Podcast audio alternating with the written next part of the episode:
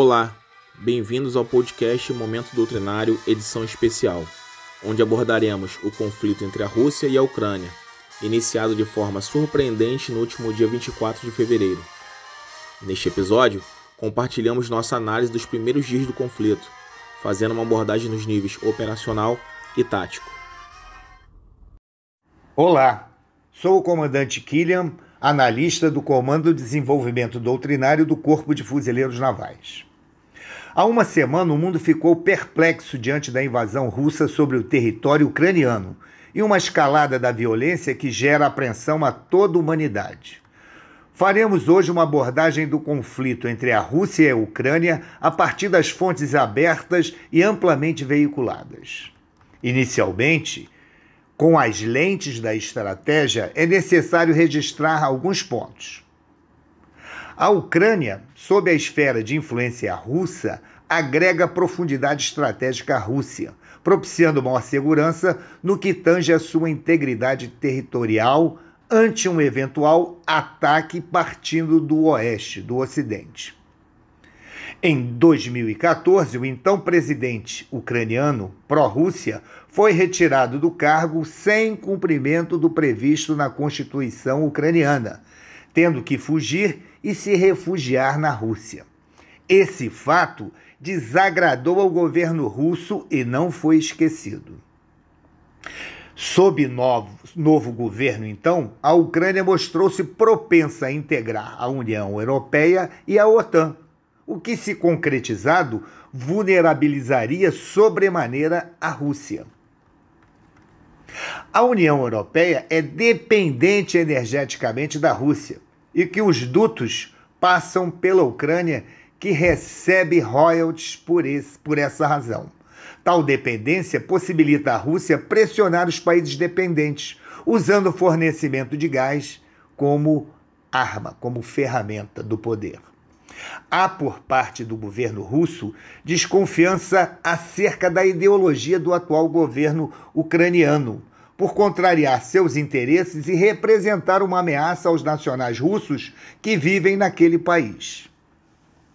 Diante desse contexto, é lícito depreender que o objetivo político russo seja a derrubada do atual governo ucraniano e a instalação de um que seja consigo alinhado. A conquista da capital ucraniana Kiev por forças militares russas simbolizaria a queda do governo ucraniano. Agora vejamos o desenho operacional da campanha russa híbrida. Inicialmente, na linha de esforço, foram deflagradas operações de guerra cibernética e operações de informação visando impor a narrativa russa e degradar o poder de combate ucraniano a partir de janeiro do corrente ano. Ataques cibernéticos foram registrados em instituições do governo ucraniano. Em fevereiro, as ações de grupos separatistas pró-Rússia se intensificaram no interior da Ucrânia. Tais grupos seriam apoiados por forças especiais russas e contariam com mercenários. Assim, confrontos entre as forças armadas ucranianas e os grupos separatistas motivaram o presidente Putin a declarar no dia 21 de fevereiro, de forma unilateral, os territórios de Donetsk e Luhansk como independentes isso abria caminho para a livre movimentação de tropas russas em direção a Kiev. Finalmente, nas primeiras horas do dia 24 de fevereiro, era iniciada a ofensiva. Vejamos a, a linha de operações. Visando a liberdade de ação no espaço de batalha, foi lançada a supressão das defesas aéreas ucranianas, conhecida como SEAD Suppression of Enemy Air Defense. Além disso, foram evitados esforços para obtenção da superioridade aérea, neutralizando a força aérea ucraniana em solo. Em seguida, de forma simultânea, à luz da guerra de manobra, foram lançadas as seguintes operações: controle dos mares Negro e de Azov e neutralização da marinha ucraniana pelo poder naval russo, ofensiva terrestre na direção geral este-oeste com tropas blindadas a partir das províncias autônomas de leste. Assalto aeromóvel aeroterrestre ao aeroporto da capital de Kiev e imediações. Ofensiva de norte e nordeste sobre a capital Kiev, centro de gravidade estratégico da campanha russa, caracterizando o esforço principal. Operações anfíbias em Odessa e nas proximidades de Mariupol para, em continuidade, realizar operações ofensivas na direção de Kiev e efetivar uma possível junção com as forças na capital. Em profundidade, instalações estratégicas e infraestrutura militar ucraniana seriam degradadas e neutralizadas por mísseis de cruzeiro e balístico. As instalações energéticas seriam ocupadas e controladas por tropas de operações especiais em função da sensibilidade desses ativos. A intenção é cortar o território ucraniano ao meio, isolando a parte leste e dividindo as tropas ucranianas e cortando suas linhas de comunicações. Ao mesmo tempo, isto garantiria o fluxo logístico de norte e de leste, evitando o ponto culminante do ataque. Com a conquista da capital Kiev, possíveis negociações seriam efetivadas, nas quais a Rússia iria fazer valer seus interesses. Porém, nem sempre o planejado é executado. No nível tático, veremos que a variável tempo impediu a realização de uma blitzkrieg em função de má avaliação logística e dos fatores de tempo e distância, assim como da resistência ucraniana. Isso afetou a sincronização da manobra. No domínio tático, os dados são cada vez mais escassos, tanto quanto a manobra russa planejada e pela executada. Nada admirável, por sinal, em se tratando da capacidade russa de manutenção do sigilo em suas operações. Por outro lado, os fatos observados da campanha russa induzem a compreensão de que a manobra idealizada e planejada não for execuível quanto às limitações logísticas encontradas. Tudo indica que a premissa de tempo aplicada ao planejamento russo não está se configurando nas ações em terra, fato que põe em xeque a adequabilidade da manobra russa sobre a Ucrânia. A mobilização russa indicava que a tomada de Kiev seria rápida e com pouca resistência.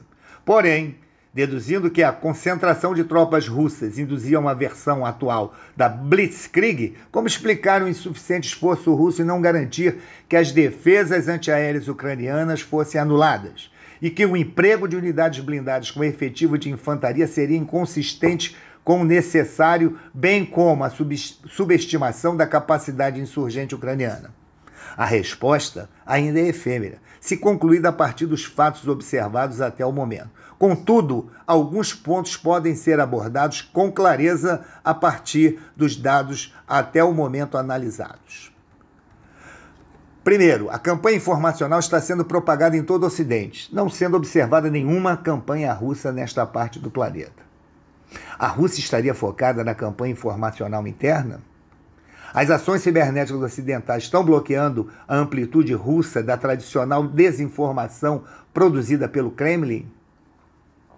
A campanha informacional atinge diretamente o nível tático quando influencia na moral das tropas, que, em menor efetivo e em clara desvantagem material, mantém as defesas internas de cidades ainda habitadas por milhares de civis. Os fatos até o quinto dia de conflito evidenciam que a campanha informacional realizada ao vivo no terreno tem influenciado até os jovens militares russos, os quais estão cedendo às investidas de, de civis desarmados que tentam impedir o deslocamento da coluna de blindados ao longo de estradas ucranianas.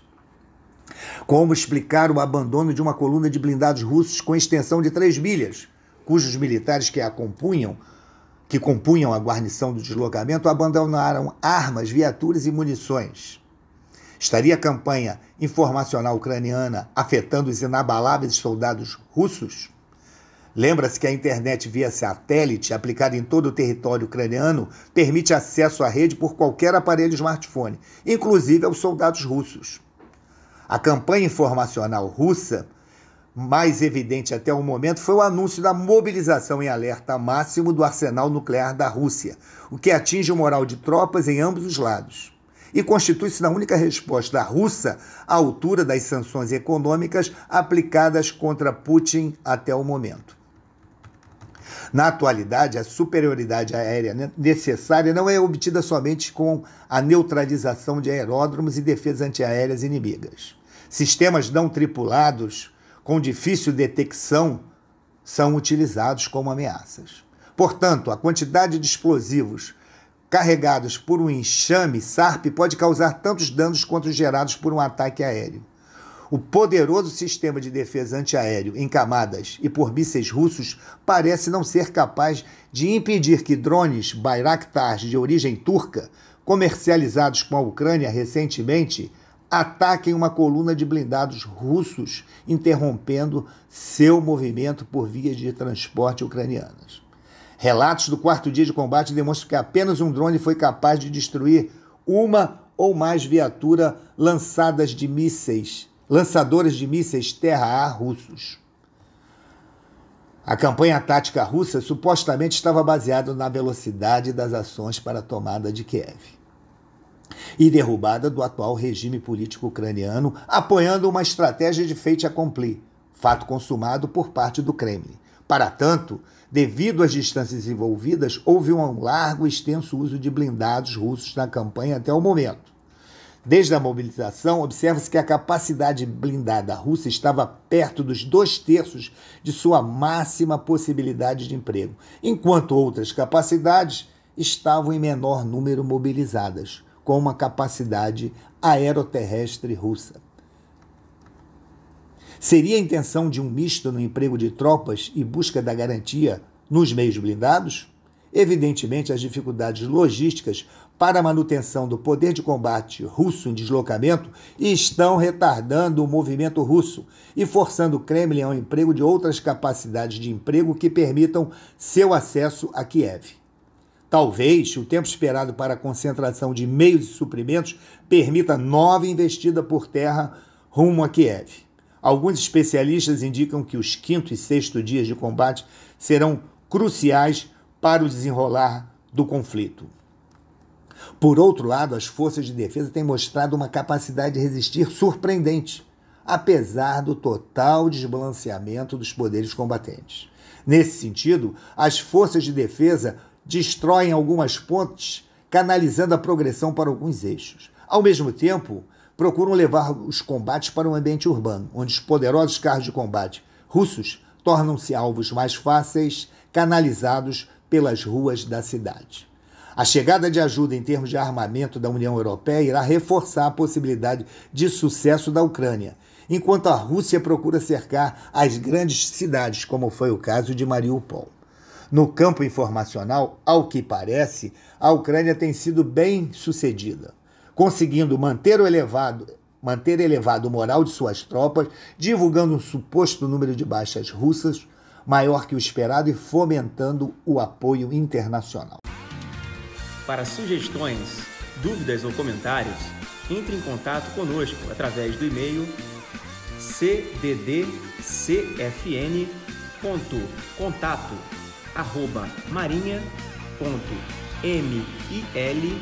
cddcfn.contato@marinha.mil.br. Até a próxima! As opiniões emitidas pelos especialistas convidados nesse podcast expressam a posição de seu autor e não necessariamente representam o pensamento da instituição.